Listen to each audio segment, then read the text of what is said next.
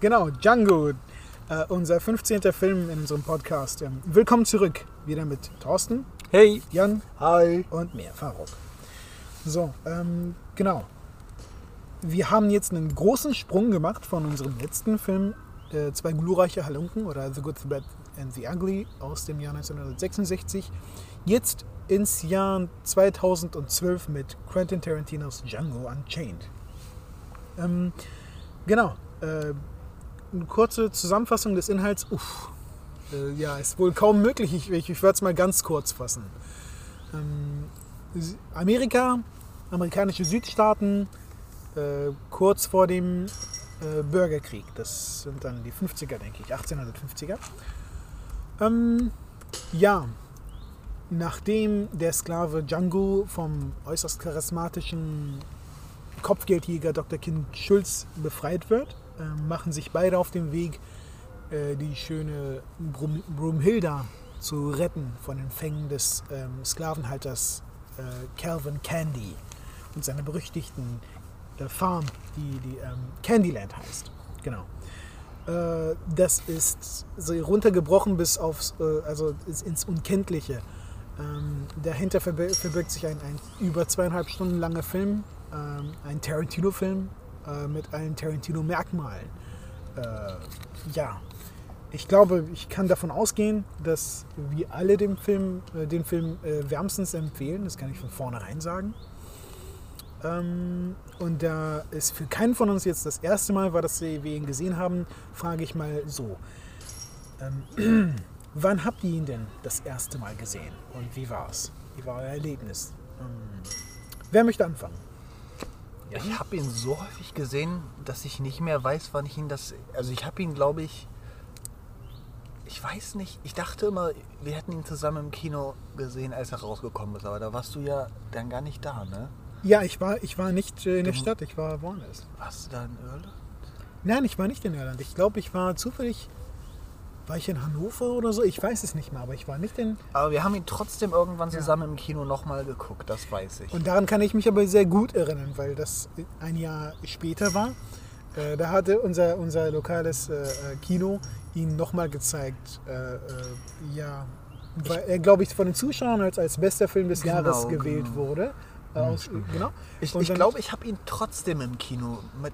Ja, den, ja. Ich habe ihn trotzdem, als er rausgekommen Ja. ist, auch, Ich im auch, Kino gesehen. Bin ich mir hundertprozentig sicher Ich eigentlich. weiß nicht mehr, ob ich mit Sven oder mit dir oder auf jeden Fall habe ich ihn auch im Kino zum ersten Mal gesehen.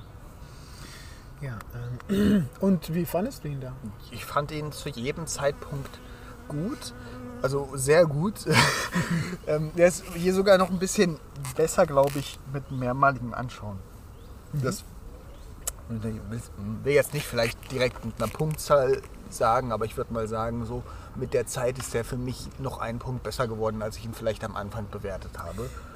Ähm, Ja, ich, ich weiß noch, äh, ähm, auf der Arbeit hast du äh, mir gesagt damals, dass das dein Lieblings-Tarantino-Film ist. Ist das immer noch so? Äh, ich glaube, tatsächlich damals hatte ich gesagt, dass Reservoir Dogs mein Lieblingsfilm ist und Django mein Zweitlieblingsfilm. Mittlerweile würde ich sogar sagen, Django ist mein, mein Lieblingsfilm. Interessanterweise, da werden wir noch zu, zu, äh, zu kommen. Ähm, ich glaube, Hateful Eight ist mein Zweitlieblingsfilm. Ach, verflucht, verflucht. Das werden wir rausschneiden. Über diesen Nein, Film wird nicht gesprochen. Nein, nein, nein. Wir Darüber, darüber, Aber wenn er schon, wenn, aber wenn Jan schon mit Hateful Eight kommt, darüber, also er ist, er ist definitiv nicht mein Lieblings-Tarantino, aber er ist der letzte gute Tarantino-Film. Du meinst Django Unchained? Django Unchained. Danach Ja. hat er aufgehört, Filme zu machen. Oh, okay. Ich würde so weit Und gehen. wehe, du nimmst diesen Film nochmal in den Mund. Wir, wir hatten ja, nein. Außer wir machen einen speziellen Podcast über den Film. ja, ja genau, genau. Wir, ich wollte gerade sagen, wir haben unverbindlich miteinander abgemacht, dass, dass wir den nochmal gucken werden. Ähm, äh, ja, es ist halt. Jan muss uns bezahlen dafür. und zwar mit einem Film, den er nicht mag. ja, irgendwie so. Dann ähm, gucken wir den taiwanesischen. das, hey, das taiwanesische Drama, das ich mir gestern angeguckt habe, war gut. Nein, wir gucken einen Coming-of-Age-Football-Film. Oh, ja. Weil Jan das liebt. äh, als Musical. Ja, als Musical, genau. Das- nee, aber halt, halt ja, um es Ja. mal runterzubrechen, ja, ich mochte ihn immer und ich mag ihn jetzt sogar noch ein bisschen mehr, als ich ihn direkt beim ersten Mal schauen gemocht habe. Weil das so, das ist für mich so ein klassischer Film, den kannst du immer wieder gucken. Du entdeckst immer wieder was Neues und auch das, was du schon kennst, wird nicht langweilig oder schlecht, nur weil du es schon mal gesehen hast. Der Humor bleibt lustig, die Char- Charaktere bleiben so großartig, wie sie sind.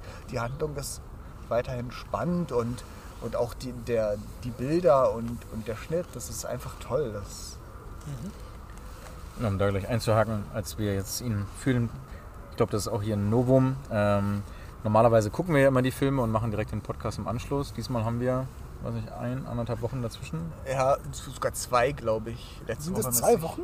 Ja, kann sogar ja, letzte sein. Woche haben wir es nicht geschafft. Anderthalb, zwei Wochen. Ähm, Stimmt, ja. Glaube ich, Mittwoch, aufge Mittwoch haben wir geguckt. Und, Und wir sollten vielleicht den Zuschauern auch sagen, dass Zuhörern, Zuhörern, Zuschauern, wir sollten, wir müssen auch mal bald das Ganze ins Internet streamen, dann können wir auch Zuschauer sagen. ja, Ähm, dass wir auch eine ganz neue Location gefunden haben. Falk, erzähl uns doch mal, wo wir jetzt hier sind. äh, wir sind in einem Park, in einem öffentlichen Park in Braunschweig. Äh, ja, das heißt, äh, Also wenn ihr irgendwelche Bienen summen oder irgendwelche Fahrräder klingeln hört, Oder ähm, Kanus vorbeifahren hört. Das sind keine Soundeffekte, die wir reingeschnitten haben, die sind wirklich da. Genau, Genau. also gleich. Das muss so. in der freien Natur. Da paddelt zum Beispiel gerade jemand vorbei. Keine Ahnung, ob man es hören kann. Wir haben das Richtmikrofon eigentlich, das wir übrigens auch heute neu gekauft haben. Ja, wir direkt, haben, gut, ähm, direkt vor der Aufnahme. ob wir es benutzen oder nicht, das äh, wird sich noch herausstellen. gut, ähm, Ähm, genau, aber ja. um da, äh, wir haben ihn vor knapp zwei Wochen auf jeden Fall geguckt und ich war mir im ersten Moment nicht sicher, als wir gesagt haben, ja gucken Django. Mein allererstes Gefühl war, oh, Django, habe ich da so Bock drauf. Ähm, wird das gut? Und es war wieder gut. Also ich war ein bisschen skeptisch. Ähm, und das spricht halt für den Film, auch wenn ich im allerersten Moment jetzt nicht so, vielleicht zu anderen Filmen, ich war nicht so 100 pro motiviert, aber ich dachte, weil Jan auch so für Django war, na gut, dann, gut, dann gucken wir halt Django.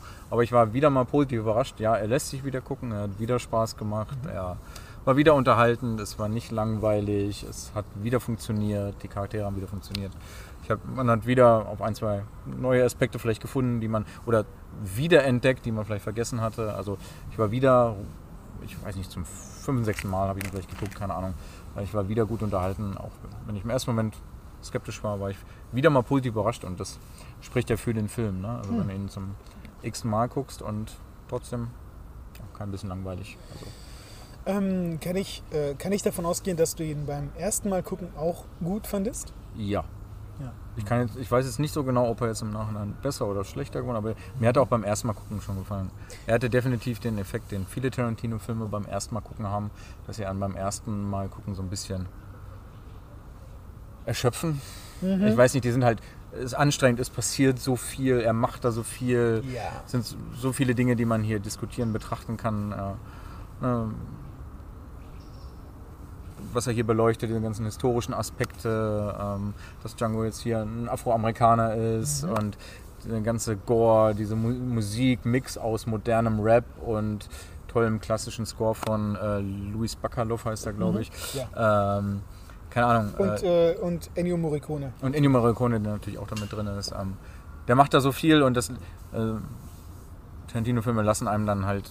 Man, man kann ihn in seiner Gänze, man, man kann Tarantino-Filme in ihrer Gänze nicht nach dem ersten Mal gucken so ganz begreifen, glaube ich. Ne? Also, Nicht in- nicht oder nicht, nicht alles oder nicht alle Details mitnehmen beim ersten Mal gucken. Dafür ist das halt zu viel. Tarantino ist ja auch jemand, ähm, der sehr schnell ist mit seinen Schnitts und Mhm. Action und Tier und ne, also das ist halt anstrengend zu gucken, aber es war auf jeden Fall gut, ihn beim ersten Mal zu sehen. Hat mir auch beim ersten Mal schon gefallen, aber also ist auf jeden Fall ein Film, der jetzt beim Wiedergucken nicht schlechter wird, vielleicht sogar besser wird. Ja. Ja, ich. Ähm, also, obwohl ich mich nicht erinnern kann, wo ich ihn das erste Mal geguckt habe. Ah, verdammt, wo war das? Egal. Äh, jedenfalls äh, weiß ich noch, dass, dass es sehr unterhaltsam war beim ersten Mal. Und dass es seither auch jedes, jedes weitere Mal, als ich ihn geguckt habe, genauso, mindestens genauso unterhaltsam war. Ähm, der Film ist spannend an den Stellen, wo er spannend sein soll. Der ist witzig an den Stellen, wo er witzig sein soll. Äh, was mich sehr überrascht hat beim ersten Mal gucken. Er hat äh, extrem viele äh, komische, witzige Einlagen. Ähm, ja. Ähm, Die man wirklich nicht erwartet, weil das Thema ist ja nun nicht so witzig, ne? aber eigentlich. Aber ja, ähm, also okay, vorab. Äh, wir haben uns Notizen gemacht. Thorsten wahrscheinlich mehr als wir beide, als, als, als Jan und ich. Ja, auf jeden Fall. Deswegen habe ich sie nicht mitgenommen. Ja. Thorsten Äh, hat Ja, sie Thorsten hat sie nicht nicht mitgenommen. Jan hat äh, nur wenige gemacht. Ich habe wenige Notizen, aber. Ich ähm, auch. Ich hatte tatsächlich ein Problem, da könnte man vielleicht drüber sprechen. Ich hatte ein Problem, mir was aufzuschreiben, weil ich den Film so häufig geguckt habe. Ich glaube, vielleicht habe ich ihn von uns am, am häufigsten geguckt. Ich hatte ein Problem, hier Notizen zu machen, weil, weil, weil die Handlung, ich habe so ein bisschen die Handlung aufgeschrieben, aber, aber insgesamt einfach, ich kannte den Film so gut, dass es mir irgendwie schwer gefallen ist, mir was aufzuschreiben. Deswegen bin ich, bin ich eher dazu übergegangen, mir Dinge aufzuschreiben, über die ich jetzt im Podcast reden möchte, also, also Themenbereiche. Da können wir vielleicht später ein bisschen drüber kommen. Okay, darf ich äh, ähm, erstmal ähm, etwas, ein Thema einleiten, was ich gerade, was ich vorhin einleiten wollte. Mhm. Und zwar, äh, genau. Also ich, ich wollte erstmal einführen damit, dass wir keine äh, Notizen haben und dass es vielleicht diesmal weniger strukturiert abläuft, obwohl und, uns Jan jetzt irgendwie so, so, eine, so eine Struktur eigentlich vorgeben kann mit seinen Themen. Ähm, aber ich wollte beginnen mit, ähm, mit etwas, was du gesagt hast, äh, oder was du erwähnt hast, Thorsten, nämlich äh, dem Thema, dass es kein besonders ja, angenehmes Thema ist. Ähm, ja, es, ich weiß nicht, du, du meintest wahrscheinlich Sklaverei. Äh, ich, ich, ich wollte jetzt direkt zur, zur Gewalt oder über die Gewalt sprechen. Weil das ein großer Aspekt ist hier, glaube ich. Äh, Gewalt ist, ist, ist in allen Tarantino-Filmen ein, ein ja, wichtig, wichtiger Bestandteil sogar, würde ich sagen. Hier kann man etwas Bestimmtes äh, erkennen an, an der Art, wie Gewalt dargestellt wird. Und zwar, Diese zwei Phasen. Es gibt, es gibt zwei Phasen von Gewalt in diesem Film. ja, ja es, es, gibt, es gibt zwei Darstellungsweisen, wie Gewalt Genau, genau. Darstellungskunst. Ja, ähm, und zwar äh, ja, wirkt die Gewalt entweder traumatisch oder verstörend auf den Zuschauer oder sie hat den gena genauen gegenteiligen Effekt, nämlich dass er ähm, Die Gewalt wirkt quasi splattermäßig überzogen, fast was lustig. Go Gore. ja, Ne? Also, und ähm, unterhaltsam. Ich habe mich, hab mich an 80er Jahre Ja. Gore-Splatter-Filme Ja. erinnert. Ne? Ähm, es, es gibt quasi die, die so ein bisschen unterhaltsame Bad. Taste-mäßig hier, Peter Ja. Jackson. Äh, dann, Und dann Ja. gibt es aber auch die Gewalt, die dich äh, halt quasi nicht unterhält, sondern die sehr, sehr, sehr ähm, ernst ist und die den Ernst und die Problematik der Lage äh, dir ähm, quasi ähm, ja, widerspiegelt quasi.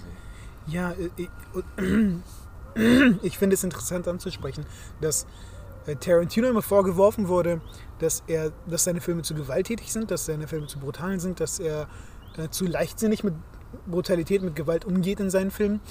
Äh, aber ich denke, dieser, dieser Film, aber ich denke, Django Unchained verdeutlicht, dass er ein sehr gutes Gefühl dafür oder ein, ein, ein, ein ja, eine, äh, ein gutes Geschick dafür hat, irgendwie, dass, dass, er das, dass er Gewalt geschickt darstellen kann. Und zwar weiß er, wann er ähm, aus dramatischen Gründen oder, oder aus dramaturgischen Gründen ähm, eine Gewaltdarstellung äh, subtil halten soll oder geschmackvoll halten soll. Äh, und äh, so, so, dass sie eine, eine verstörende Wirkung auf, auf, auf den Zuschauer hat. Und das Gefühl oder der- das Verlangen nach Rache äh, langsam aufbaut im Zuschauer. Und wann die äh, Gewalt dann wieder benutzt wird, um ab- aber so, äh, in, in, in, kom- in überzogenem, in, in exzessivem Maße ähm, und zwar äh, ja mit der Funktion, dass, dass genau diese, diese äh, ähm, ja, Gewalt oder diese, Rachewünsche befriedigt werden. Ähm, und das zeugt, das zeugt von einem, von einem sehr guten Hand, äh, handwerklichen Geschick, finde ich. Und, und äh, das ist, ich denke, so eine Art Paradebeispiel. Wenn man sich die Szene äh, anguckt, äh, wo, ich glaube, das ist eine Rückblende, äh, als Django einen der Sklaven, einen der ehemaligen Sklavenhalter äh, wieder sieht und, und sich dann. Ja, wenn, er auf, wenn sie auf der ersten Farm sind ja, Und äh, dann geht er, äh, übrigens eine irgendwie wunderschöne Szene, da können wir vielleicht später nochmal drüber sprechen, wo er dann so durch den Wald geht und dann im Hintergrund äh, schaukeln die, die Sklaven so auf, auf Schaukeln an den Bäumen. Ja. Und dann kommt halt, tatsächlich habe ich mir sogar Musik aufgeschrieben. ähm, in dem Film, da kann man später mal reden, sehr, sehr gut, unfassbar gut passende Musik, aber das ist irgendwie so ein Ding von Tarantino-Filmen. Das ist einer der wenigen Regisseure, wo ich tatsächlich auch die Musik appreciaten kann, äh, weil es immer perfekt passt. Ähm, aber in, in dem Fall, also Django geht quasi auf diese Gruppe an, an Sklaven. Das sind keine Sklavenhalter, das sind so, wie soll man sagen? Aufseher. Aufseher, ja genau. Äh, und äh, ja, da, da sieht man dann halt in der Rückblende äh, die, die, die Peitscherei von, ich glaube, Brunhilde, ne? Ja, ja, genau. genau. Wollen wir sie Brunhilde nennen? In den Film nennen sie sie Brunhilda. Brun- äh, Brun- quasi anglizierte Version ja, von Brunhilde. sein. Brunhilde. Ja. Ja, ja sorry. Und ähm, das ist halt sehr, sehr.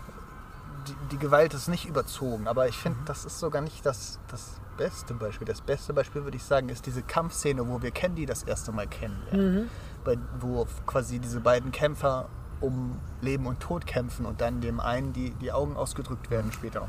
Das ist unfassbar, da zuckt man zusammen. Das ist zwar sehr blutig, aber es ist nicht überzogen blutig, sondern es ist, wirkt sehr realistisch, wie die kämpfen. Und äh, man hört größtenteils die Schreie und, und Aber da Faustschläge. zeigt er halt auch vieles nicht, ganz bewusst halt nicht. Genau, auch, auch da zeigt er dann manche Sachen nicht. Auch etwas später sieht man das nochmal, wo dann der eine Kämpfer von, von Hunden zerfleischt wird. Und das sieht man erst etwas später dann in der Rückblende ein bisschen genauer. Und in dem Punkt sieht man es, glaube ich, nicht, sondern du siehst nur Erektion. Und ähm, das ist so ein gutes Beispiel dafür, wie, wie Gewalt quasi sehr ernsthaftig sein kann in den Filmen. Dann gibt es aber das andere Beispiel, ähm, zum Beispiel die finale Schussszene. Genau, wo Django der Rächer ist, ähm, wo er quasi also superheldenmäßig, ich meine, kann er eigentlich nicht schaffen, aber in dem Fall besiegt er allein 20 Ja, Mann, genau, wird genau. nicht getroffen und Der eine Typ liegt auf dem Boden und wird von mehreren Seiten immer wieder in die Beine geschossen. Das war und den, benutzt, und den benutzt er als Schutzschild und herrlich. Das befriedigt halt so ein bisschen das Rachegefühl von Django, aber halt vor allem auch vom Zuschauer. Ja, so und hier alle Weißen werden da zusammengeschossen und da fliegt und spritzt es nur so an Blut und an Geschrei und ähm, Django müsste eigentlich durchsiebt sein, kriegt aber nicht einen Kratzer und so. Ne? Also das ist halt unrealistisch, witzig, aber genau das, was wir halt in dem Moment brauchen. Ne? Eine realistische Darstellung von einer Schießerei oder Gewalt hätte da nicht funktioniert an der Stelle. Ne? Oder hätte Ja. uns nicht das gegeben, was er haben möchte und was wir wollen. So, ne? Also Äh, äh, der Film ist total opernhaft. Und in, in dieser Qualität eigentlich dem, dem ähm, italienischen oder den äh, ja, Italo-Western sehr ähnlich. Ja, ne? In- äh, Ganz gut in der Tradition, denke ich. Ähm, und zwar meine ich damit, dass, dass so ein äh, Spannungsbogen aufgebaut wird, äh, dass uns äh, Charaktere gezeigt werden, die, die sehr exzentrisch sind. Alle Charaktere sind exzentrisch. Bis auf Django und, und, und, und Brunhilde. Alle sind, sind glaube, sehr bunt und Django auch. In der Szene, als er sich seine Kleidung aussuchen darf. Ja, Und dann okay. stolziert er da wie so ein, so ein Gockel. Hofnarr. Ja, Und die Musik dazu. äh, genau. Äh, Okay, du hast recht. Du hast recht. Ähm, ja, äh, und, Und dann auch am Ende, als, als, als äh, halt, äh, äh, als er dann mit dem Sch- Schwer, äh, mit dem mit dem Schwert, mit dem Pferd noch diese, diese Kunststücke. macht und so tüp, tüp, tüp, nachdem Das er das Haus in die Luft gesprengt das hat. ist übrigens, das ist äh, äh, Jamie Foxxes äh, eigenes Pferd gewesen. Ah, Er hatte das Pferd seit vier Jahren und, und reitet wohl gerne. Das ist wohl sein Hobby und, und Hm. äh, der- ich glaube, er wollte das Tarantino einfach nur zeigen und äh, fand es witzig und hat es äh, Freudentanz irgendwie am Ende Ja. des Films, aber das passt irgendwie, finde ich. Ja, weil dieses Exzentrischen, also diese ganzen aber, aber weißen Charaktere sind halt extrem überzeichnet. Ne? Also, Ja, also Dr. Schulz und äh, Candy. aber nicht nur die Weißen. Auch, auch und da hier ähm, Samuel, Samuel Samuel Jackson halt auch, genau. ja. Ähm, die sind schon, naja, beinahe Karikaturen. Ne? Also, Genau. Und, und äh, das, macht, das macht Tarantino äh, zu einem, denke ich, postmodernen mm, Regisseur. Äh, es, man, man erkennt sehr genau die, die, die äh, Handschrift oder die, die äh, Einflüsse, ne, die, die historischen oder filmhistorischen Einflüsse, die da eingeflossen sind in diesem Film, vor allem die Italo-Western-Einflüsse. Aber es ist was Eigenes und es ist total vermischt mit modernen Sachen, es ist total vermischt mit, mit seinen filmischen, keine Ahnung, Vorlieben. Und es ist etwas, etwas Neues, komplett buntes, äh, farbenfrohes, äh, etwas, was eigentlich nicht zum Genre passt, aber dann doch, doch irgendwie. Ich meine, es, es sollte nicht, wieso, wieso hört man diese, diese Songs, diese, äh, so ein Jim Croce-Song, äh, ähm, I Have a Name, der mitten im, im, im Film auftaucht, in, in der Montageszene, wo sie äh, ähm, ähm, ja, über den Winter äh, äh, irgendwie Kopfge hier, als, als Kopfgeldjäger arbeiten. Oder ein paar Mal hört man, man hört ganz viele Hip-Hop-Songs. Und das ist total äh, anachronistisch und, und sollte eigentlich nicht passen, aber irgendwie. Passt das perfekt. Also, Ja! Also, oder gut genug, so, so, so gut, dass man es Ja, akzeptiert. dieses, dieses Anachronistische ist, glaube ich, halt. Damit schlägt er halt so eine Brücke halt in unsere Gegenwart halt auch. Ne? Also, man, ich meine, es ist eine, ein amerikanisches Trauma, äh, eine, eine amerikanische Vergangenheit, mit denen sich Amerika ungern auseinandersetzt äh, oder gerne so wegwischt. Ach, ist ja, ja, haben wir ja vor 150 Jahren abgeschafft oder vor Genau. 170 Jahren jetzt bald schon und so. Und äh, man muss jetzt nicht gerade aktuell, nur aktuell nach Amerika gucken und hier mit den ganzen Protesten und Black Lives Matter und hast du nicht gesehen. Naja, ähm, irgendwie kommt das immer wieder hoch, so ganz verarbeitet und mit ihrer äh, Vergangenheit äh, komplett auseinandergesetzt und versöhnt haben sich da immer noch nicht. Ne? Ich meine, man könnte die Parallel zum Beispiel jetzt zum Vietnam fällt mir da irgendwie. Toller Hintergrund. äh, fällt mir mit Vietnam ein, ist genau dasselbe. Ne? Ja. Ähm, das ist auch eine Sache, mit der sich. Aber und hier halt mit der Sklaverei und durch dieses Anachronistische und diese Rap-Songs ähm, stupst er uns wieder drauf, ey, das ist jetzt auch aktuell noch. Nicht 150 Jahren und nicht mit Django war es vorbei, ne? sondern es ist immer wieder so eine Jetzt- Brücke, die uns in die Gegenwart Das ist ein interessanter Aspekt. Das ist ich, echt ein bisschen. Das ist sehr interessant, dass du das sagst. Ich, ich sag's dich. Ich ähm, hatte nämlich, ich, hat, ich habe das nämlich eigentlich so interpretiert, dass der Film keine so, keine extreme politische Stellung nimmt. Dass er sowohl von, das würde ich auch sagen. dass er sowohl von, äh, jetzt wenn man in, Ameri in amerikanischen oder vom amerikanischen Publikum redet, dass er sowohl von Demokraten als auch Republikanern äh, oder als äh, von äh, äh, Libertarians äh, genossen werden kann. Findest du nicht? Ne, Weil- weil- weil- das widerspricht ja nicht dem, was ich gesagt habe, oder? Ich habe nicht gesagt, dass er Ja. Stellung unbedingt nimmt. Er sagt nur, ähm, dass das immer noch ein aktuelles Thema ist. Ja. Ich, ich finde, Ja. dadurch macht er ihn aber auch. Äh, der Film öffnet Leuten ein Fenster zu, diesem, zu diesen historischen Ereignissen, äh, wie andere Filme es vielleicht nicht machen würden. Ich weiß nicht, ob wir im Podcast schon darüber gesprochen haben, aber ich hatte zum Beispiel irgendwie Schwierigkeiten. Ich weiß nicht, ich will mich nicht unbedingt an z- äh, 12 Years a Slave wagen, weil ich mir denke, das ist so ein, so ein unangenehmer Film, den. Ja, genau. Und, und Wir hatten, glaube ich, so schon mal drüber geredet, aber nicht Ja. im Podcast. Genau, super unangenehm, schwer zu ertragen, schwer zu gucken. Wie gesagt, äh, der erste Vergleich, der mir einfällt, der müsste mal hier zu unserer Geschichte Schindlers Liste. genau. das Genialer Film, aber den mag man einfach nicht gucken. Genau, genau. Und das Hier, den mag man gucken, den mag Ja. man immer wieder gucken. Und so beschäftigt man sich mit dieser Problematik gerne freiwillig. Eben mit so einem Film, der vielleicht nicht unbedingt einen klaren Standpunkt bezieht und nicht unbedingt Finger auf ihn zeigt, der sehr modern ist. Und ich habe 12 Years a Slave einmal geguckt. 12 Years a Slave, das ist ja vor 150 Jahren passiert und vorbei. ja. Das ist irgendwie in der Vergangenheit, ein Historienfilm. Mhm. Django Unchained spielt ja aber in derselben Zeit wie 12 Years a Slave. Exakt in derselben Zeit. Nee, oder Ja. 12 Years a Slave spielt, glaube ich, so, spielt das nicht sogar nach dem Bürgerkrieg, 12 Years a Slave. Nein, nein, nein. Wie war das? Nein. Äh, geht dir gar nicht. Nach dem Bürgerkrieg Doch, doch, würde ja. es. Naja, offiziell. Ja. Nee, äh, ich glaube, er spielt in den 40ern. Äh, auch egal. Fall, aber hier spielen die ungefähr in derselben Zeit. Ne? Und der eine Film fühlt sich halt sehr nah, sehr nahbar, sehr greifbar an, sehr modern. Und der andere ist weit weg, wie so ein Historienfilm. Ne? Als wenn wir uns, Ja. keine Ahnung, einen Ritterfilm angucken.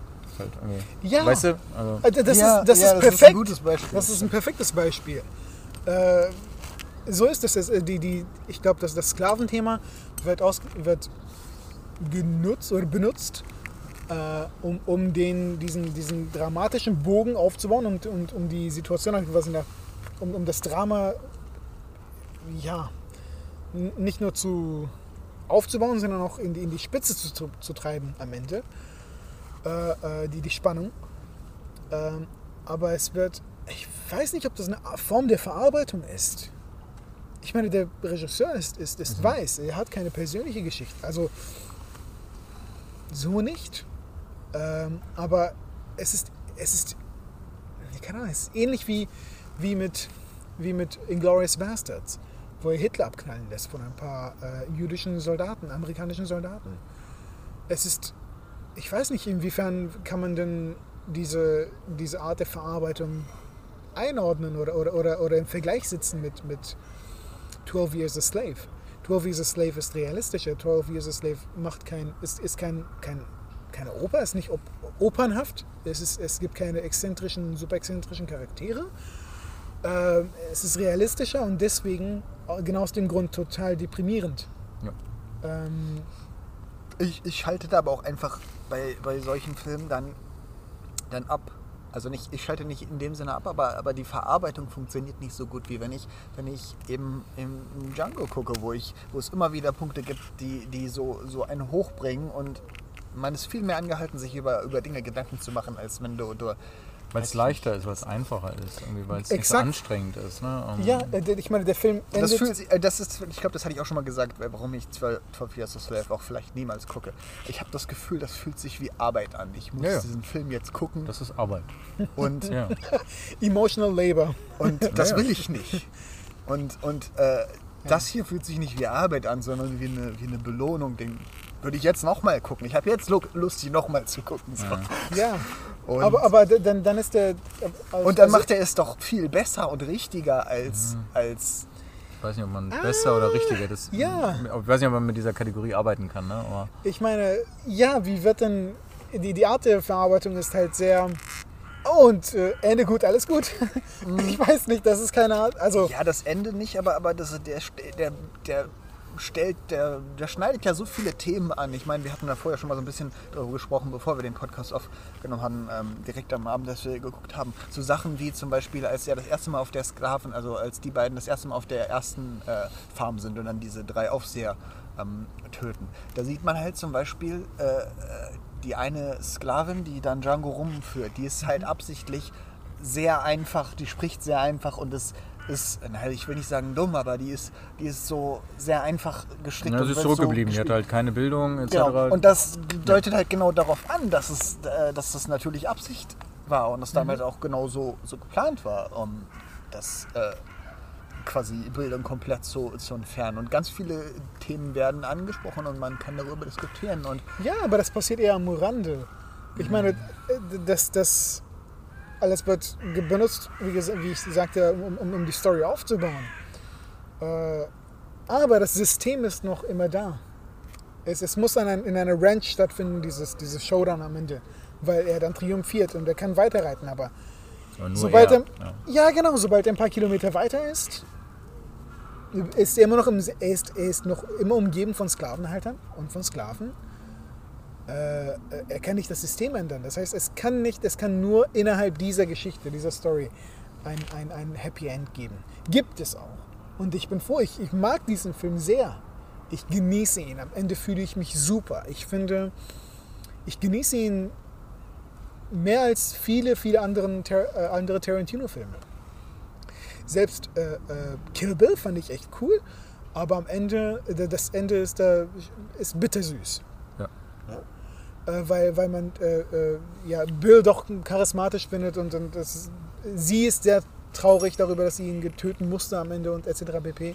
Spoiler übrigens. Uh, Äh, Kill Bill ist tatsächlich bei mir relativ weit unten auf der Liste. Die mochte Fang ich nicht an. Nicht so. fang nicht an. Das Wasser ist nah. Ich weiß nicht, wie gut du schwimmen kannst. Ich warne dich. äh, Ich glaube, da muss man nicht schwimmen können, da kann man durchgehen. Ja, ja. äh, ähm, ich weiß das. aber- ich war letztens hier, da sind die Leute durchgegangen.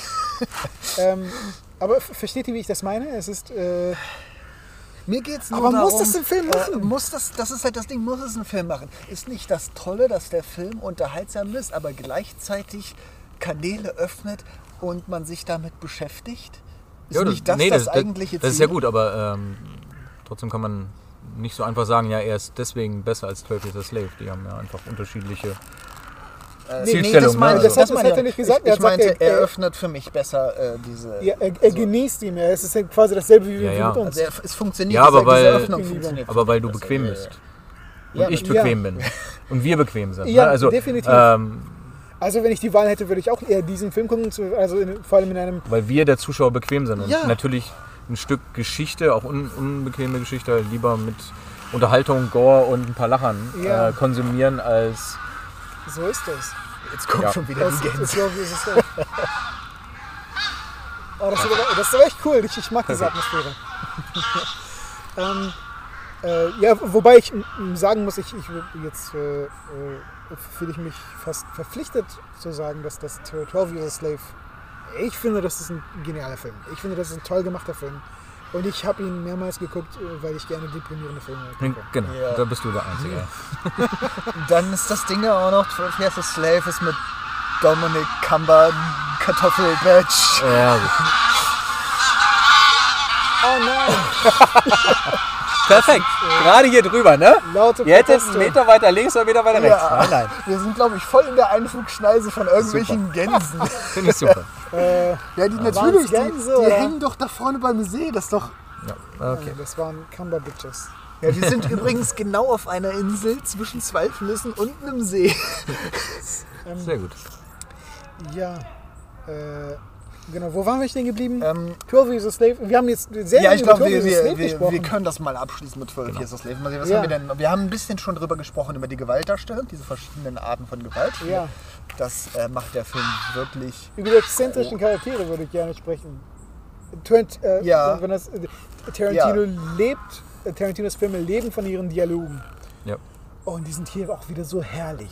Es, man sieht es nicht alle Tage, dass ein Film einen mit, mit einfach vielen, vielen, vielen Dialogszenen äh, packt und einen, einen einfach mitreißt. Ja. Und Und hier zum letzten Mal. Mhm.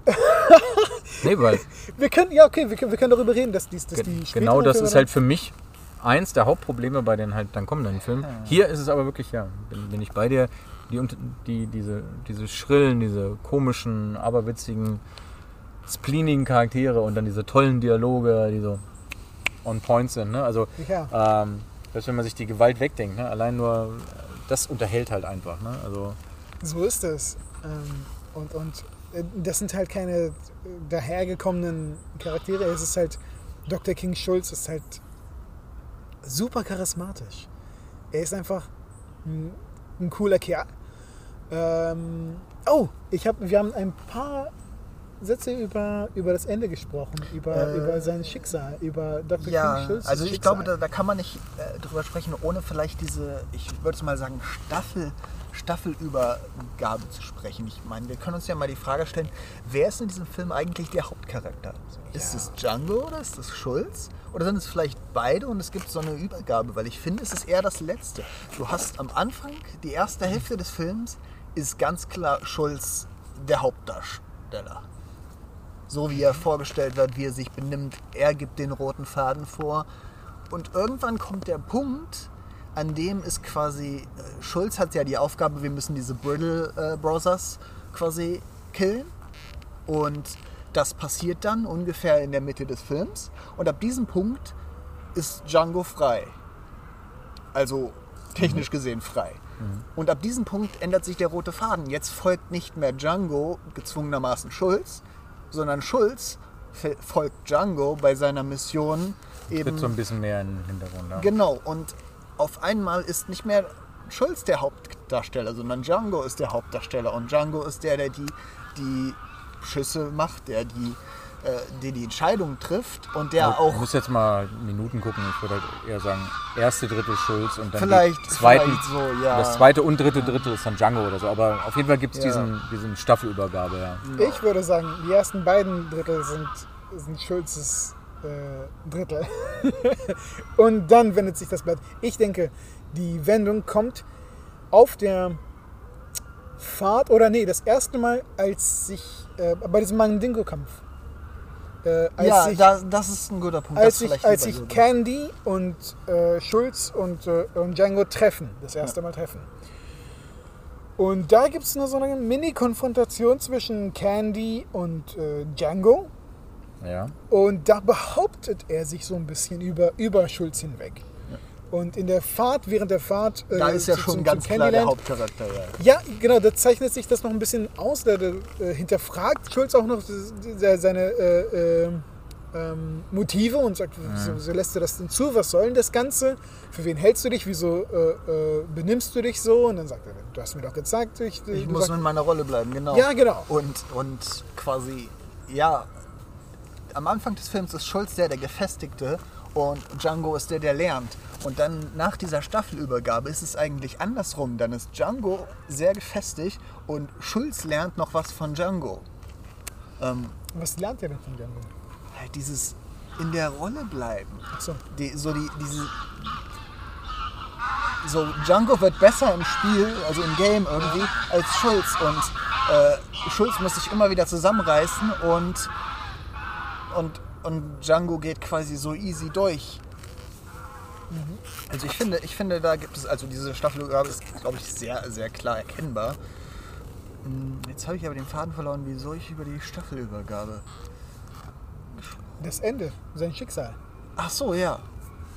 Ich denke, der ganze Film dreht sich halt, äh, oder der Film ist die Staffelübergabe. Also dieser Emanzipationsprozess. Ich meine, du hast das erste Mal, dass der ganze Kampf hier um Sklaverei und Befreiung der Sklaven, der Afroamerikaner, äh, dass es einen schwarzen Helden gibt, der das macht. Ne? Also ähm, Nord- gegen Südstaaten war ein Kampf der Weißen, auch wenn natürlich auch die Sklaven da mitgekämpft haben etc. Und äh, andere Parteien, aber im Großen ging es auch um viele andere Dinge und da haben äh, Weiße gegen Weiße gekämpft. Und die Ja. Schwarzen waren eher so Spielball. Also Eigenemo Eigenemanzipation aus der Und, Sklavenposition und hier hast du das halt- allererste Mal einen schwarzen Helden, Ja. der natürlich durch die Hilfe des, dieses, keine Ahnung, dieses Moralisten, dieses Gutmenschen, wie auch immer, äh, dieses äh, spleenigen Dr. Schulz äh, so in die, in die Taufe gehoben wird ne? und der dann am Ende ähm, ja, das Zepter für sein eigenes Volk ergreift und ähm, sich da befreit. Und, Ja. und am Ende reitet er da weg und die drei Sklaven sehen ihn da in einem Gefangenentransport und ich weiß nicht, was der eine da sagt oder so, aber Der sagt gar nichts. oder sagt das, gar nichts oder irgendwie, aber Das ist ein Blick, das ist ein sehr, sehr. einfach nur der Blick, der sagt ja schon viel. Ja. Ne? Also, Äh, ja, es, es passiert sehr vieles ähm, im Hintergrund oder so beiläufig. Dieser Sklave, den du äh, eben erwähnt hast. Ähm, also im, im letzten Drittel des Films äh, oder am Anfang des letzten Drittels so, äh, gibt, sich, gibt sich Django aus als äh, schwarzer Sklavenhalter. Und äh, äh, ja, und dementsprechend als sehr, als besonders ruchlos, als, als äh, ja, gewalttätig ja schon fast. Ne, jemand, der halt skrupellos ist. Und dieses Bild nehmen auch die anderen Sklaven auf und, und äh, sehen äh, mit, mit entsprechender Verachtung äh, auf ihn. Und äh, das ist hassen ihn halt, quasi mehr als die weißen Sklavenhalter. so ist es, genau. Ja. Ein interessanter Punkt, genau, diese Rolle spielt ja auch äh, äh, äh, Dings. am Schulz? Nee, nee, äh, oh, ich habe seinen Namen vergessen. Steven, äh, Steven, ja genau, Steven. der äh, ist, äh, Samuel Jackson. Ja? Ja, Samuel Jackson. Äh, ähm, das ist, fand ich, eine wichtige Rolle, die auch wieder so ein Fenster öffnet und mit der man sich auch abseits des Films beschäftigen kann, weil diese Art von, äh, also von quasi, äh, in dem Fall jetzt äh, Sklavenhalter, aber das gab es ja auch zum Beispiel in Konzentrationslagern, jüdische Aufseher, klar. die, die, äh, die waren ähm, Opportunisten, die halt. Ja. Genau, äh, viel grausamer als die eigentlichen Leute, weil sie, weil sie wussten, dass ihre, ihre Position davon abhängt. Ja. Und äh, das ist toll, dass der Film solche Kleinigkeiten auch mit einbaut und äh, man sich dadurch damit beschäftigen kann. Aber die, die Charaktere an sich sind einfach so genial. Ich, äh, äh, ich, ich, ich finde es total witzig, dass, dass der Film, ich habe das das letzte Mal in unserem Gespräch erwähnt, dass der Film äh, äh, eine Pause macht, eine Pause einlegt, als, als die, diese Prozession äh, äh, bei, an, am, Candy, in, in Candyland ankommt.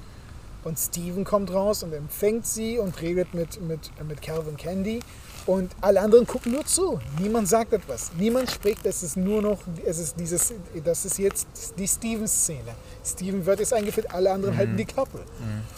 Ähm, ja, und das ist auch wieder so ein, ja, es ist schwierig, ihn zu beurteilen oder in eine Schublade zu stecken. Ist er ein typischer Haussklave? Nein, im Prinzip hat er Autorität über Calvin Candy. Äh, aber nicht, nicht, nicht eindeutig. Also form, formell ist, ist, ist Calvin Candy der Sklavenhalter, der Sklavenbesitzer. Er ist, äh, er ist der Herr der Plantage etc. pp. Aber wenn sie beide in einem im, im, im äh, Büro sitzen, dann hat, äh, dann sitzt, sitzt äh, Steven zurückgelehnt im, im Sessel, genau wie er gegenüber von ihm, äh, äh, die Beine gekreuzt und mit, mit seinem Cognac oder was er auch immer trinkt und, und erklärt ihm die Situation, äh, weil, er alles durchblickt. Das Mastermind. Ja, eben, Master. Meint. äh, ja. Ich, ich habe so halb Blick auf meine Notizen und habe gemerkt, ich habe noch eine Sache gefunden, die vielleicht in diese Staffelübergabe so ein bisschen reinpasst. Ja. Immer mal wieder, das fängt irgendwann an, flackert Brunhilde auf, bevor man sie wirklich sieht.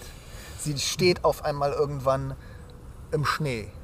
Dann steht sie, als sie am Feld, nach der Hundeszene, steht sie im Feld irgendwo. Und das wird immer häufiger und ich glaube, das ist so ein Anzeichen dafür, dass die Staffelübergabe so langsam stattgefunden hat. Und dann ist sie halt im Echt da und dann ist auf jeden Fall klar, wer, wer, wer der neue Hauptcharakter ist. So.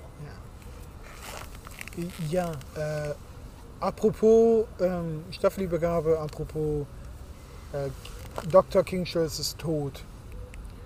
Ähm, ja, das war jetzt. Spoiler. Ja, ja, ja, Ja. Spoiler. Äh, nicht, nicht. Das war sehr. Ich kann nicht mal eigennützig sagen. Es war ego. Ist, ist es eine egoistische Tat gewesen am Ende, dass er. Ich meine, es, es hing dann quasi davon. Ich meine, sie haben im Endeffekt haben sie doch das geschafft, was sie wollten. Sie haben äh, Brunhilda abgekauft für mehr Geld, als sie vorhatten, ja. Aber sie haben ihr oberstes Ziel erreicht. Sie haben sie befreit. Sie wurden sogar freigelassen. Sie konnten weg. Aber es war alles verbunden mit dieser. Naja, Mit diesem- also mit Dr. Schulz ist eh ein komischer Charakter. Ne? Also man könnte seine Motivation eh hinterfragen. Hm, Warum? Warum hilft er ihm denn so? Ne? Also ich meine, er ist nicht durch Geld getrieben. Ähm, warum hilft er ihm? Warum ist es ihm so wichtig, Ja. dass Django und Brunhilda äh, wieder zusammenkommen?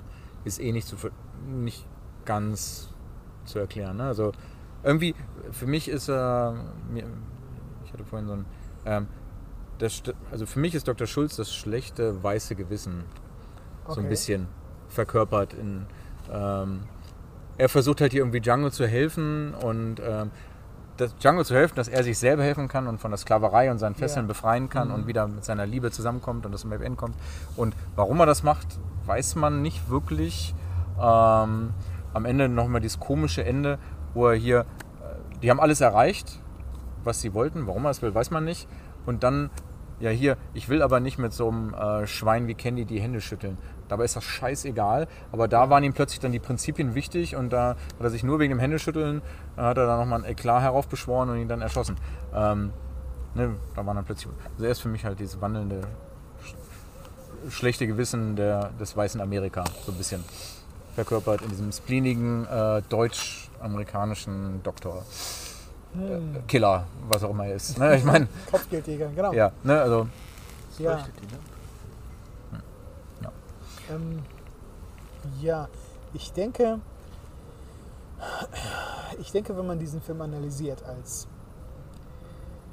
als Tarantinos Versuch, Geschichte aufzuarbeiten, so, so ähnlich, er versucht das in einer ähnlichen Form in, äh, in Glorious Bastards und in Once Upon a Time in Ganz Hollywood. kurz, ich will dich eigentlich nicht unterbrechen, aber nur, damit ich den Gedanken nicht verliere Alles und gut. wie gesagt ohne Notizen. Ähm, wir haben vorhin irgendwie über, über Aufarbeitungsangebote, für wen ist das denn ein Angebot? Ne? Oder wen soll das ansprechen? Und für mich ist es halt ein Angebot an eben die Afroamerikaner. Ähm, Ah, okay. hier, ähm, also hier habt ihr euren eigenen Helden, der sich selber befreit hat, so halbwegs selber mit Hilfe oder so. Und ähm, ihr wart nicht nur, ne, ich meine, keine Ahnung, wenn du, ich, bin kein Afroamerikaner und kann mich schwer in die reinversetzen, aber wenn du ein Afroamerikaner unserem Alter bist oder mit 20 Jahren, du kriegst hier von der Sklaverei auch nur äh, und Ende der Sklaverei auch nur in Geschichtsbüchern mit oder in irgendwelchen Filmen. Und wie gesagt, das ist immer ein Konflikt von Weißen, wo die Schwarzen einfach nur die, die Bausteine sind, die, die, Sklaven, die Opfer oder so, ähm, die nicht selber entscheiden, die nicht selber dazu beigetragen haben oder so. Dann gibt es meist in der Geschichte einen großen Sprung, bis hier zu Martin Luther King, Bürgerrechtsbewegung und äh, Malcolm X kommst und dann bist du jetzt heute und siehst heute die Ghettos und hast immer noch systemischen Rassismus äh, in den Institutionen und immer noch keine Gleichberechtigung und manche würden argumentieren, naja, die Sklaverei hat ja gar nicht richtig aufgehört. Was aber ich will jetzt keine politische Diskussion aufmachen, aber ich meine nur, äh, und das war für Tarantino, glaube ich, äh, er hat so ein bisschen versucht, denen ein Angebot zu machen und die, ihnen einen Helden zu geben und denen die Geschichte und ne, doch, das war ein wichtiger Moment. Ihr wurdet da irgendwie befreit, vielleicht noch nicht komplett oder so. Und ihr habt da jetzt auch einen eigenen Helden, den gebe ich jetzt euch. Und ähm, ja, also für die war es vor allem mein Angebot, glaube ich. Ja, eine, eine, eine Katharsis durch, durch Märchenerzählung. So ein bisschen, ja.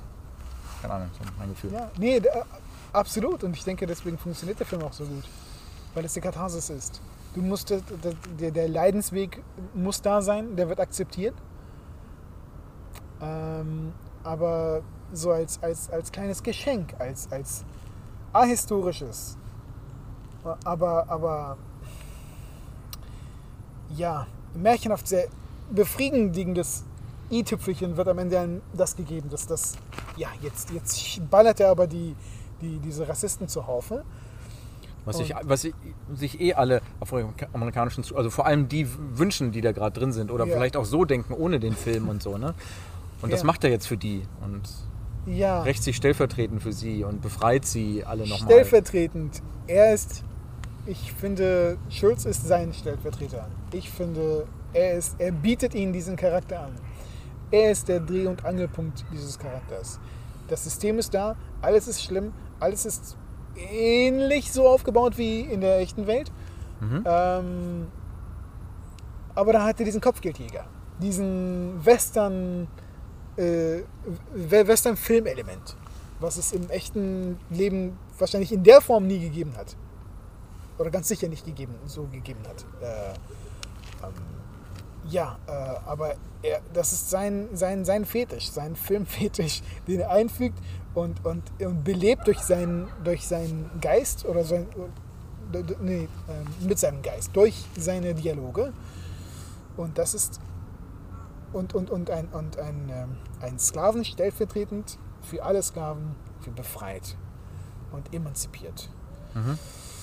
So, wow. Ähm, das ist eine sehr tiefgehende Analyse, Thorsten. Das, ist, das haben wir, glaube ich, ich weiß nicht, ob wir das in der Form schon mal so gemacht haben. Vielleicht sollte ich häufiger meine Notizen weglassen. genau, genau. Du solltest deine Gedanken einfach freien Lauf lassen und einfach äh, losplappern. Und dann kommt schon was Gescheites raus. Äh, und wenn nicht, äh, dann schneiden Ist wir es auch raus. egal. Dann schneiden wir es raus. ähm, jawohl. Gut. Äh, ich, ich fand, ich fand, ich, ich glaube, wir hatten eine andere Meinung, als wir das letzte Mal darüber gesprochen haben, über, die, über seine Motive. Ich, hab, ich meinte, er ist, er ist, äh, er hat Prinzipien.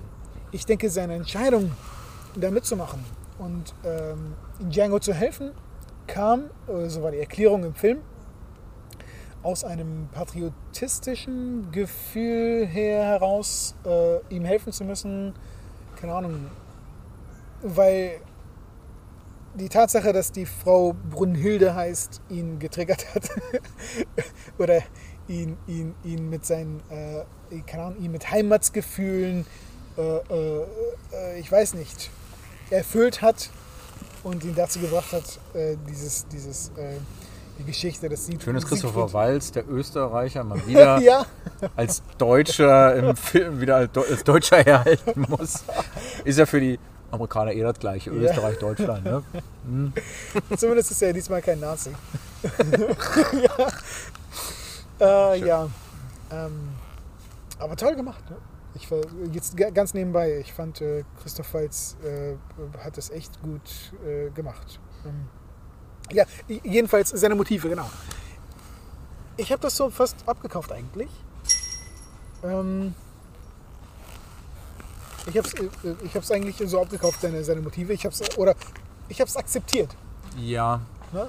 Er sagt es, also akzeptiert vielleicht, wenn man jetzt seine Motive vielleicht tiefergehend hinterfragen würde wollen, dann weiß nicht, ob das. Es ist ein bisschen dünne, aber, Ja. ist, aber es stört jetzt den Film nicht. Ne? Aber ja. Äh, nee, es aber ist ich, halt eine ganz ich wichtige glaub, Figur da im Film. Django braucht ihn. Ich, ich glaube, ich glaub, am Ende, seine Entscheidung am Ende, äh, Candy nicht die Hand zu geben, rührt aus derselben, aus diesem selben, aus derselben Prinzipientreue, wie, wie seine Entscheidung, da überhaupt mitzumachen. Er macht etwas, ohne zu wissen wirklich, warum er es tut, sondern einfach, weil er sich dazu. Weil's- Weil es für richtig, also richtig falsch. Ja, genau, genau. Falsch an. Genau. Das eine aus, aus, aus ja, wie gesagt, ein, ein, eine Art äh, ein pat- patriotistisches Gefühl. Äh, das andere. Ein moralistischer, Ja. ein moralistischer Kopfgeldjäger, ne? Also ja, In, interessanter Einwand. Äh, ich habe mir die ganze Zeit Gedanken darüber gemacht. Also ich meine, es gibt ja diese, diese, diese Siegfried-Sache und das ist auch, glaube ich, vielleicht in manchen Regionen relativ, relativ bekannt. Also wenn man da im Rheinland, da gibt es doch teilweise äh, richtig Gebäude anlang, entlang des Rheins die, und Denkmäler, die auf diese Saga eingehen. Aber 19, wann spielt das? In den 1860ern, oder? Das heißt, zu dem Zeitpunkt war ja technisch gesehen das Deutsche Reich nicht geeinigt. Also ist dieses ganze Ich bin Deutscher schwer, fast so historisch nicht ganz rein, glaube ich. er könnte. Er, Er hätte könnte, vielleicht eher gesagt, ich bin irgendwie Rheinländer oder ich bin könnte jemand sein, jemand gewesen sein, der der, äh, der äh, äh, gescheiterten Revolution teilgenommen hat und geflohen ist nach Amerika. Ja. Aber Ja, also andererseits, diese Idee des Deutschseins gab es schon. Ne? gibt's also, schon länger. Ja, Ja. du- ne, es also, gibt ja also auch es gab überall- definitiv ja, nicht das Deutschland, klar. Aber, Aber, es ähm, gibt, ich, ich doch, wenn ich mich zurückerinnere, es gibt in ganz vielen, äh, vor allem nordamerikanischen Gebieten, gab es bis in die 1910er Germantowns und so weiter. Die sind ja dann nur im Zuge des Ersten Weltkriegs im Prinzip eingestampft worden. Also technisch gesehen gab es das vielleicht wirklich schon, Ja. diese Identität. Vielleicht sogar mehr in den USA als in Deutschland, weil das ist ja, ist ja immer so ein Ding, dass Einwanderer etwas nationalistischer sind als, als also Einwand Auswanderer in anderen Ländern etwas nationalistischer sind als die Mhm. eigentlichen Einwanderer. Also es kann sein, dass vielleicht dieses, dieses Deutschsein die Deutschen in Amerika mehr Ja, zusammengeschweißt den hat. Effekt hier, hatte ich gerade gestern ein Thema mit einer Freundin. Ne? Deutsch-Russen, die hierher kommen, die sind deutscher als wir. ja, ja, genau. Ne? Also so wie man sich Deutsche vorstellt oder wie Deutsche waren. Ne? Also sowohl was sie ihre Tra die Traditionen, die sie nachgehen, Namen, die sie ihren Kindern geben und so weiter. Und du denkst ja, das hieß mein Opa, das ist nicht mehr cool. Ne? Aber, Ja. ähm, nee, aber ich meine, die sind quasi sehr viel deutscher, in Anführungszeichen, als äh, wir es sind. Wir, ne? Und weil die halt in ihrer Diaspora da so ein bisschen äh, am Rande gedrängt dann halt äh, ihr Leben gelebt haben und jetzt hier zurückkommen und dann ähm, ja quasi irgendwie weiß nicht wie ich es ähm, in Worte fassen soll, aber Also sie das Gefühl haben, sich anpassen zu müssen.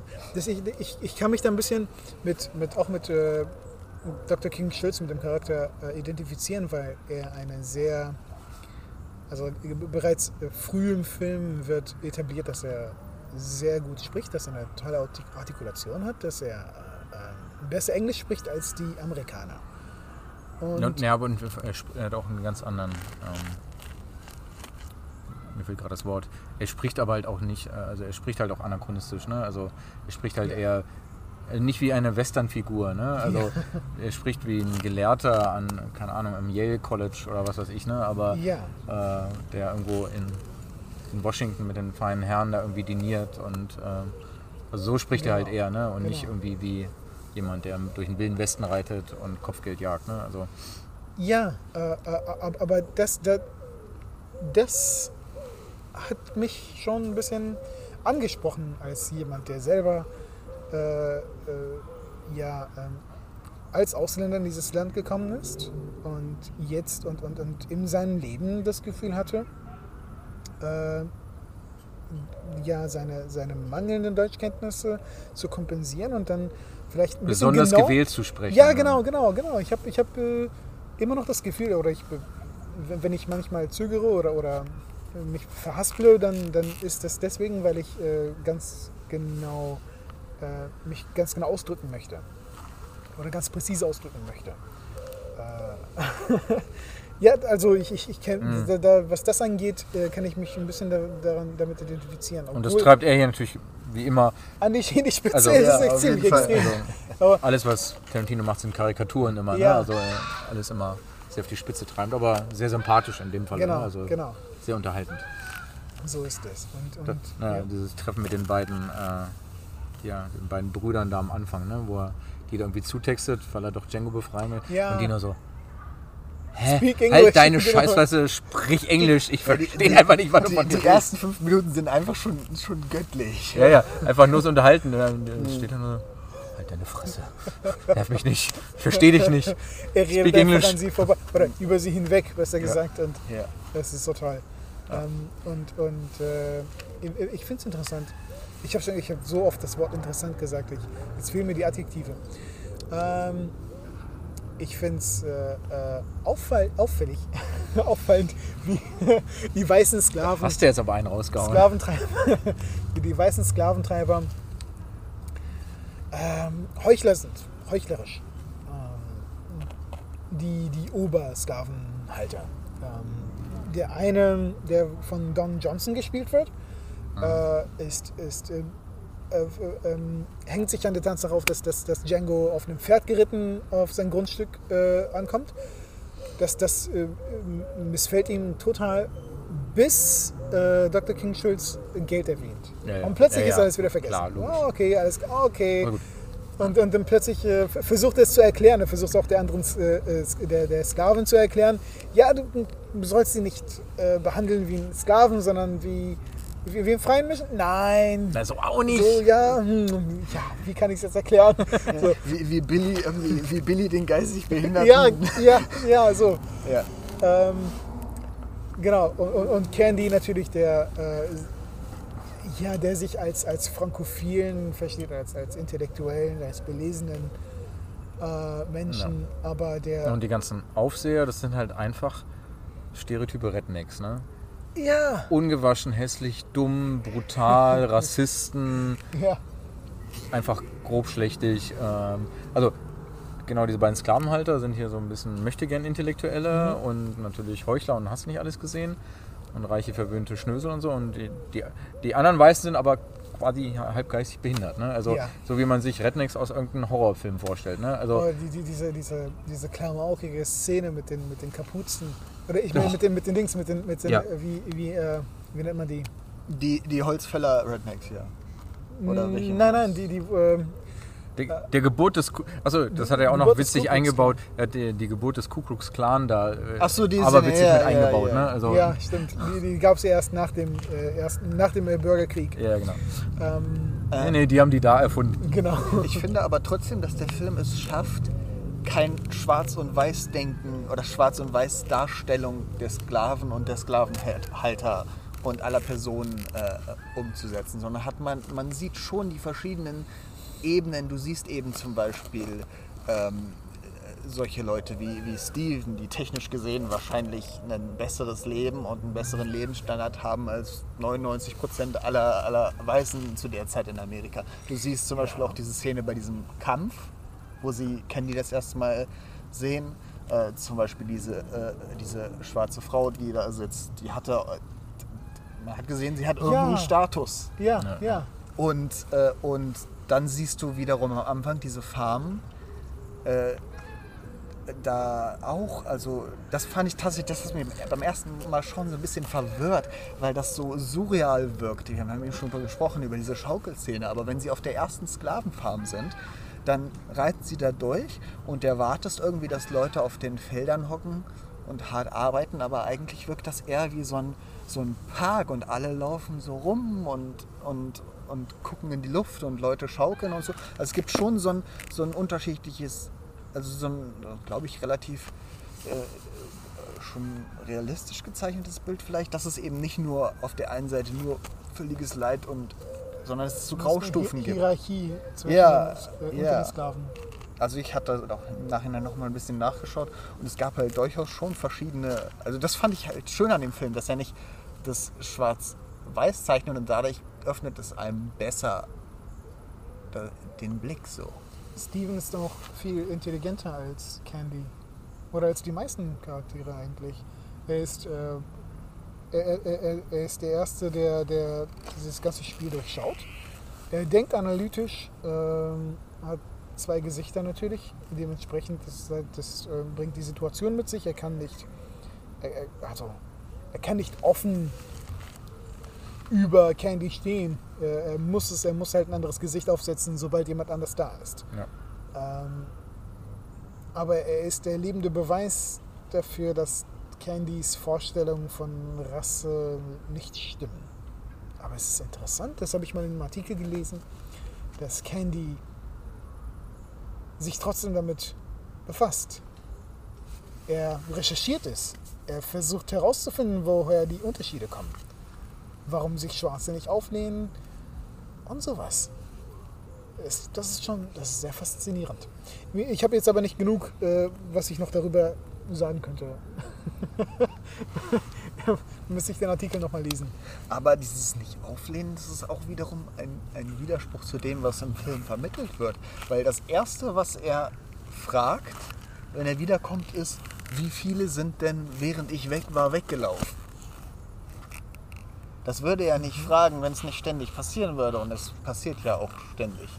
Und man sieht dann ja auch so, so Inszenationen, also zum Beispiel diese, wo dann Brunhilde ist halt in so einer Box eingeschlossen, wenn sie Candyland erreichen. Ja. Die Box steht da ja nicht ohne, ohne Grund, also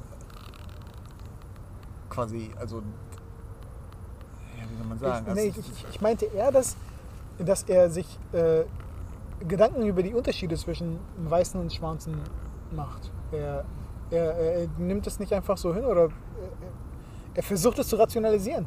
Er versucht einen Grund zu finden für das, für das System, das es gibt. Eine Rechtfertigung. Eine Rechtfertigung, Ja. ja.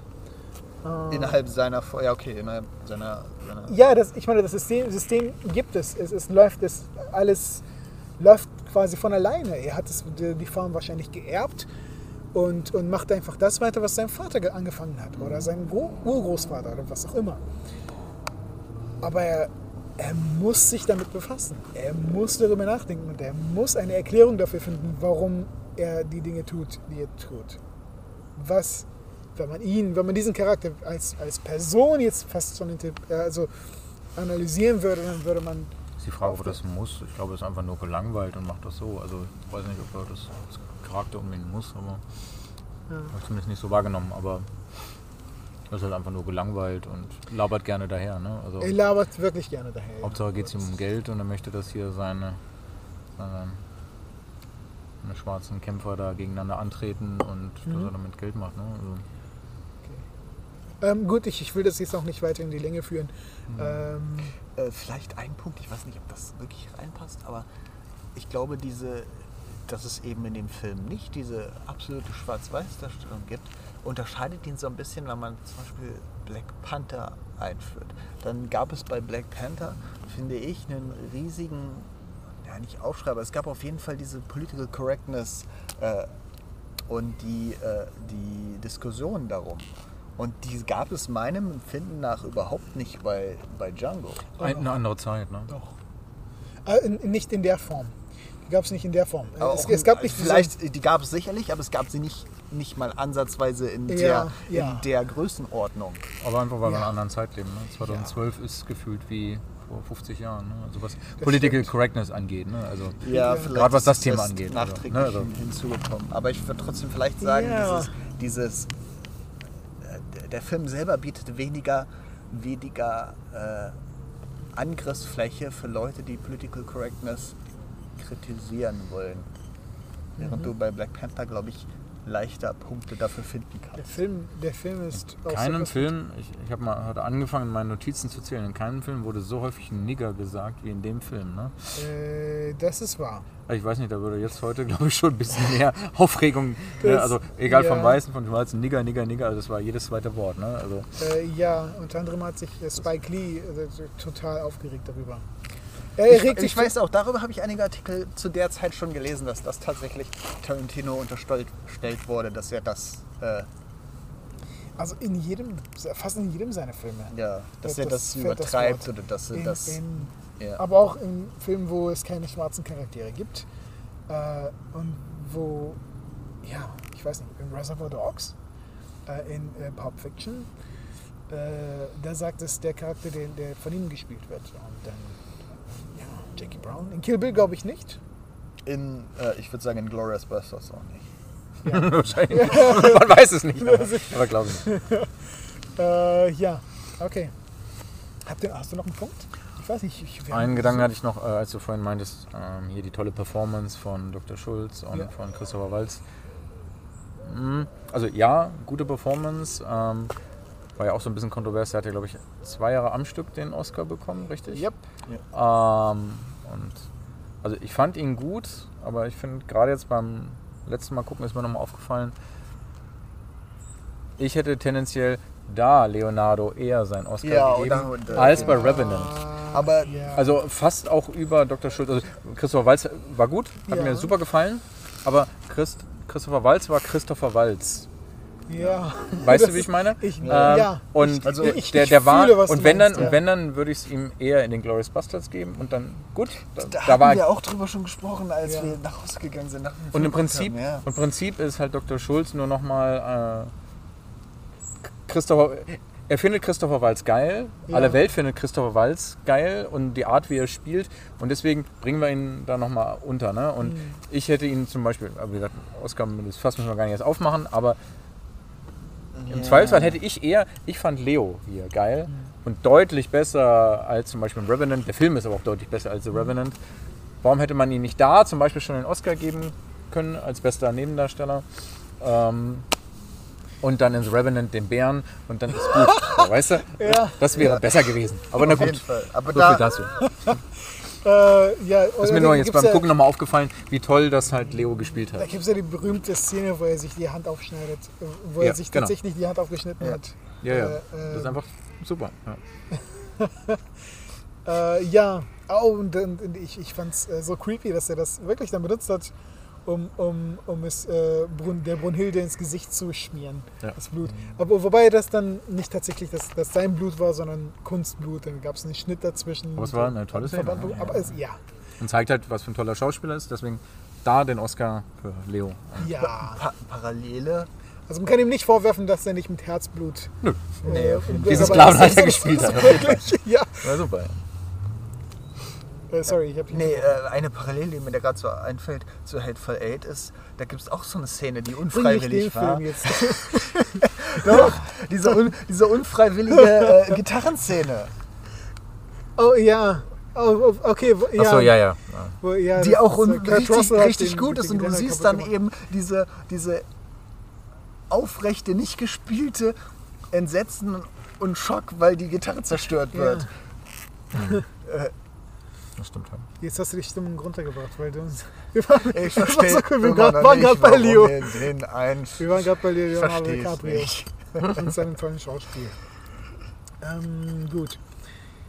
Ja, Wollen wir langsam so. ich glaube, ich glaube. Und einen Punkt möchte ich noch. Okay, okay. okay. Ähm, und zwar die Landschaft. Ich bin ja ein klassischer Landschaftstyp und ich habe mir noch was zur Landschaft notiert. Und zwar wird, bietet der Film einem wirklich die komplette Palette der amerikanischen äh, Western-Landschaft. Ah, Von okay. wüstiger Steppe bis zu Wäldern, bis zu verschneiten Bergen. alles ist in dem Film denn ein Potpourri aller möglichen Landschaftstypen, weil Ja, ja, Schulz und, und Django durch, die ganzen, äh, durch den ganzen Westen reisen. Und das ist wirklich ein Genuss dazu zu gucken und nur, nur auf den Hintergrund zu achten. Über, über Dschungel, nein nicht fast Dschungel, aber sumpfartiges Mississippi, Felder, Berge, Wüste, Schna Schnee, ist alles dabei. Das ist großartig. Also das ist nur allein die Hintergründe sind es wert, den Film nochmal zu gucken. finde ich. Äh, ja. Äh, ich, ich äh, stimme dir bei. So. Okay, dann würde ich sagen, schließen wir jetzt ab mit ähm, ja, und einem kurzen Fazit und der Punktevergabe. Ähm, möchte jemand von euch anfangen? Ja, fange ich mal an. Ähm, ja. Anschließend an das, was ich gleich zu Beginn gesagt hatte. Ähm, ich war nicht so tausendprozentig motiviert, ihn zu gucken, war aber am Ende glücklich, ihn wieder geguckt zu haben.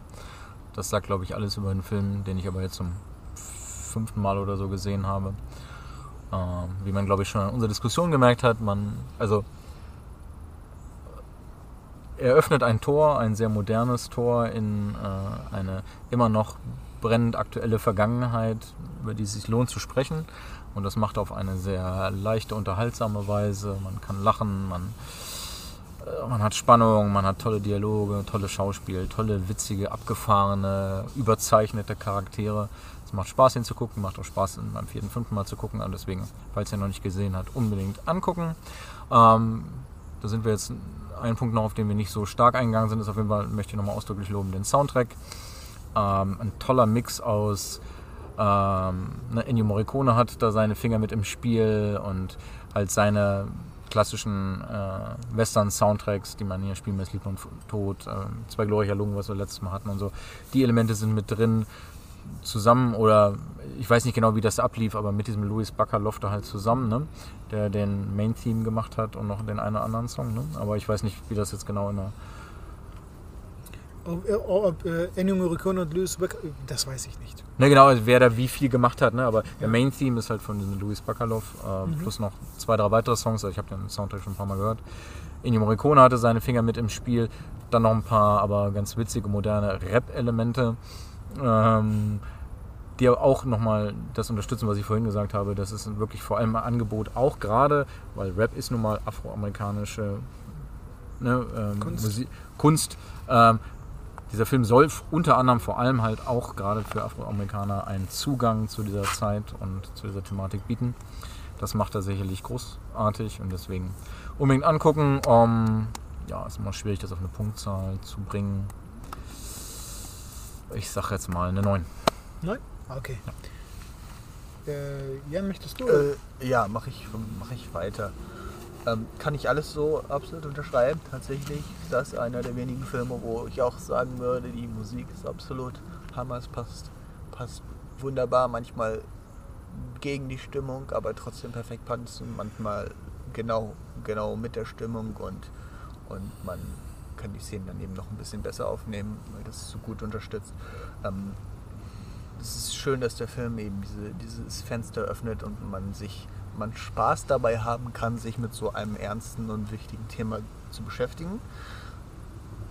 Und ja, ich glaube, beim ersten Mal schauen habe ich dem Film einen 9 gegeben.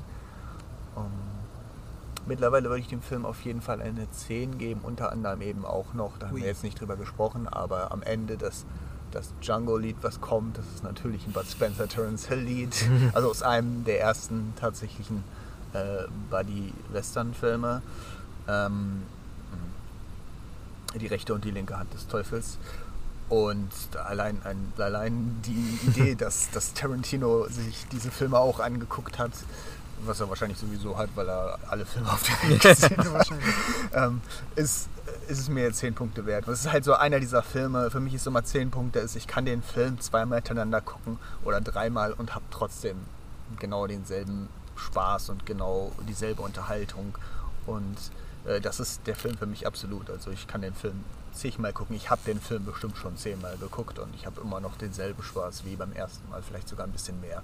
Ja, absolute 10 Punkte für mich. Ähm, okay, wow. Ähm, äh, ja, äh, ich glaube, es, ähm, ja, man, man kann schon, man kann sich denken, wie, sich, wie es bei mir aussieht. Ich äh, würde den Film ähnlich loben wie Thorsten. Äh, gebe ihm aber keine 10 von 10 Punkte, sondern auch 9 von 10 Punkten. Äh, warum? Weil ich Tarantinos Stil äh, liebe. Ich, ich finde es genial. Und all die positiven Merkmale seiner, seiner, seiner Dialoge, ähm, die Art, wie er Filme macht, äh, seine Charaktere, wie er die Charaktere zeichnet, wie er ähm, äh, Spannung aufbaut, wie er ähm, äh, Konflikte zwischen Charakteren äh, äh, etabliert und, und äh, das dann auflöst. Ähm, das, ist, das, ist, das wird selten so gut gemacht oder das hat er selten so gut gemacht wie in diesem Film. Ähm, oh, übrigens noch ein Merkmal eigentlich, äh, etwas, worüber ich sprechen wollte, aber das ist jetzt auch egal. Das kann ich jetzt, das habe ich ja jetzt schon erwähnt, äh, die, die Charaktere, äh, die, die, die, ja, die Charakterkonstellation und die ähm, Konflikte, die entstehen. Äh, das ist etwas, was er sehr, sehr geschickt macht. Aber das können wir bei einem nächsten Tarantino-Film ja nochmal besprechen. Ähm, genau. Und dann ist da noch die Auswahl seiner äh, Schauspieler, die, die seine Charaktere äh, toll darstellen und vielleicht noch mit dem eigenen Flair unterzeichnen. Ähm, ja, alles in einem ein sehr unterhaltsamer Film. Ein äh, operatisch, äh, opera, opernhafter äh, äh, ja, Film mit, mit, mit viel Drama, mit viel ja, aber ja, mit viel Drama, aber auch viel mit, mit, mit viel, ja, äh, Pathos. Ja, Pathos. Und, und, und mit viel, keine Ahnung, äh, Spaß. Ich weiß, ich hatte unheimlich, unheimlich viel Spaß. Und ich glaube, mir fehlen langsam die äh, Worte generell. Ich glaube, ich kann kaum noch. Doch ein gutes Endwort. Ich glaube, ja, genau. Ich glaub, Nichts ist wichtiger als hier. Spaß beim Film. Also, ja. oder mit eines der wichtigsten Sachen ja. beim Film gucken ist Spaß. Ja, genau, genau, genau. Ähm, so. Es soll eben keine Arbeit sein, ne? Ja, Wie Janis also, vorhin meinte. Ne? Äh, das ist ein Film, den man in der Gruppe gucken kann. Das ist ein Film, den man äh, vor allem ja, mit, mit Freunden gucken sollte, weil er Spaß macht. Also, Tut das. Neun von zehn Sternen äh, äh, ja, unbedingt gucken, falls ihr es noch nicht geguckt habt. Ähm, ja, alles klar. Das ist dann der wievielte Film in unserer Western-Reihe ist. Wann das denn jetzt? Mindestens fünf oder, Eins, oder sechs, oder? Eins, zwei, drei, vier, fünf, sechs. Der sechste Film. Der sechste. Okay. Es bleiben nicht mehr viele übrig. Ich glaube, wir, gut, Hateful Eight haben wir jetzt schon vorher haben gesagt. Noch mindestens zwei.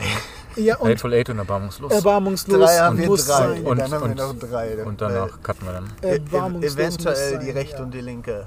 Nein, nein, nein, du, hast, du drückst uns schon Hateful Eight auf. Das ist, äh, Ich, ich gucke mir Ich vielleicht gucke noch mal lieber beide die rechte an. und linke Hand des Teufels als Hateful Eight. Vielleicht, Ja, vielleicht machen wir das.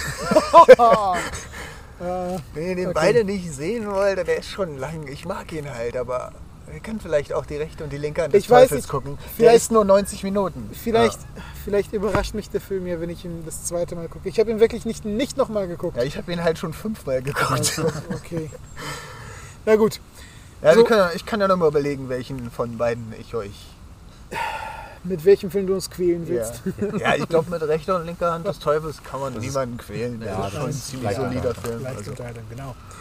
Gut, ähm, dann machen wir jetzt mal Schluss. Ähm, danke fürs Zuhören. Das nächste Mal unbedingt wieder einschalten. Genau. Und äh, ja, bis zum nächsten Mal. Ciao. Tschüss.